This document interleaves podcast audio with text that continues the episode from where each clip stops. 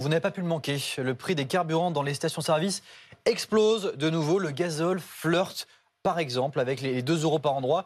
Et même parfois, il le dépasse. Pourquoi? Est-ce que ça va durer? Dans un instant, c'est parti pour 7 minutes pour comprendre pourquoi euh, le retour du cauchemar à la pompe est arrivé.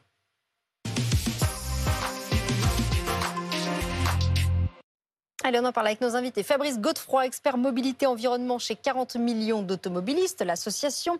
Bonjour Anna Créti, vous êtes économiste et spécialisée des questions énergétiques. Vous êtes euh, professeur à l'université Paris-Dauphine. Aurore Villemur aussi, notre journaliste que l'on retrouve depuis une station-service de région parisienne de Montrouge.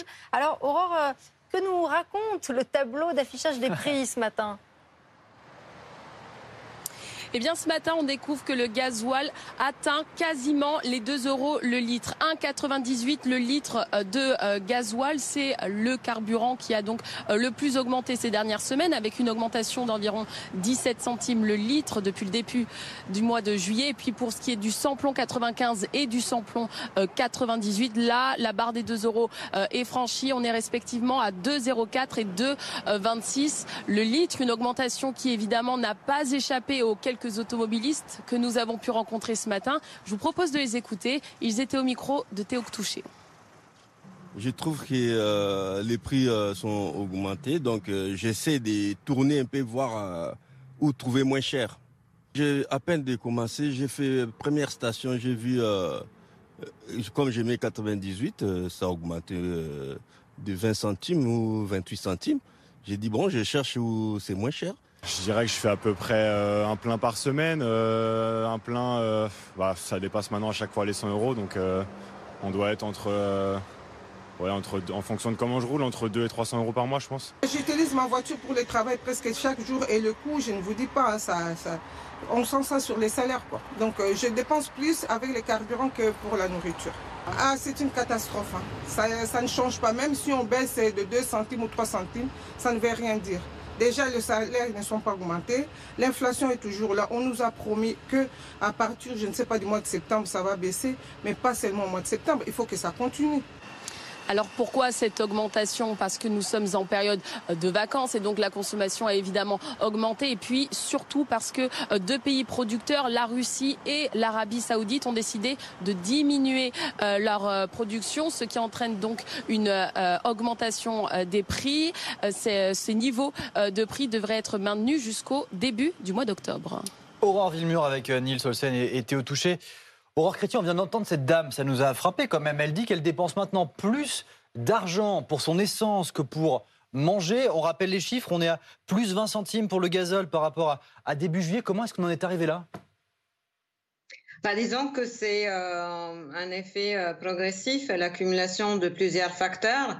Donc, à l'origine, c'est vrai qu'il y a euh, l'augmentation de demande de pétrole qui est tirée surtout par la Chine, euh, qui a retrouvé une économie euh, en ce moment en croissance, et également les États-Unis qui ont eux-mêmes d'ailleurs augmenté la production, mais pas suffisamment, c'est-à-dire que cette tension, elle est quand même reportée sur le marché mondial du pétrole dès lors que les principaux producteurs dans ces marchés, donc les pays de l'OPEP, ont décidé depuis 2021 de toujours baisser leur production pour soutenir justement les prix, qui est euh, quand même leur facteur un peu de rentabilité euh, primaire pour toutes leurs économies. Et en plus des baisses concertées par les pays de l'OPEP, l'Arabie saoudite, euh, la Russie, l'Algérie ont hmm. encore diminué de façon unilatérale leur production. Donc, ce qui nous amène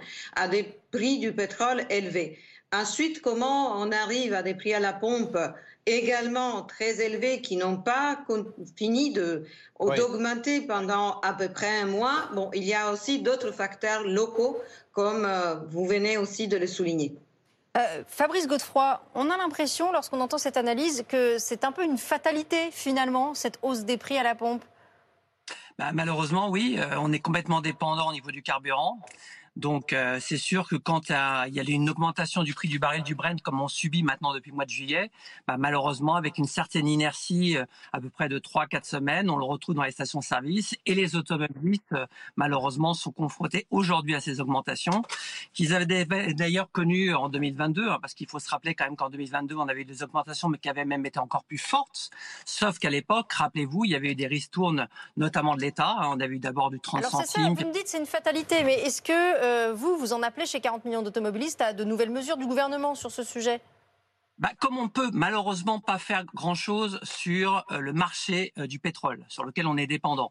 ce qu'il faut savoir quand même, c'est que sur le prix du carburant, il y a quand même plus de taxes que de produits et de services. On a à peu près 60% de taxes. Il faut quand même savoir qu'on a deux taxes. On a la TICPE, hein, qui est une taxe euh, fixe, sur lequel on a une TVA à 20% dessus. Donc on est aux alentours de 60% au total. Donc ce qui veut dire qu'aujourd'hui, euh, on a plus de taxes que de produits. Donc euh, c'est là-dessus qu'il faudrait agir. Et nous, chez 40 millions automobilistes, effectivement, hmm. on essaye d'inciter depuis maintenant des années à avoir une TVA à 5,5 en considérant le carburant comme un produit de première nécessité. Parce que il faut bien comprendre une chose. On parle, on parle des automobilistes. Donc il y a quand même 40 millions d'automobilistes sur 67 millions de Français qui ont besoin de leur voiture. Alors là, on parle des vacances, mais quand au mois de septembre, il va falloir aller travailler, ça va être exactement la même chose. Et puis la deuxième chose, c'est qu'il faut savoir que le diesel, euh, c'est le produit euh, du transport. Donc l'inflation, d'une façon générale, se traduit aussi par l'augmentation du prix du diesel.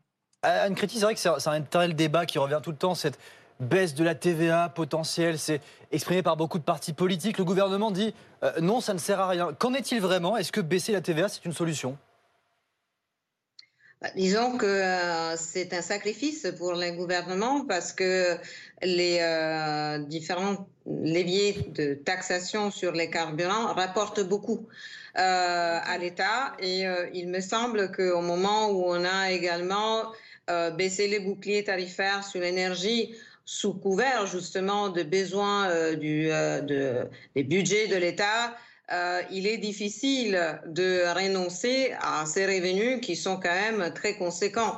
Euh, après, toute la question, c'est de voir comment cette hausse est répercutée sur les consommateurs selon aussi leurs besoins de mobilité et ainsi que leur impact sur les revenus, parce qu'il y a des catégories qui sont particulièrement vulnérables et qui, euh, normalement, effectivement, devraient quand même être aidées euh, dans, dans, dans, cette, dans leurs besoins, alors que d'autres, et on en a vu toutes les conséquences. Hein, que les aides parviennent à cibler les plus modestes. Bah, c'est toujours une question d'équité, je pense, euh, dans la mesure où, euh, dans, bah, voilà, une aide généralisée, je hmm. pense que ce n'est plus faisable. Merci Anne Créti, merci Fabrice Godefroy et merci à Aurore Villemur.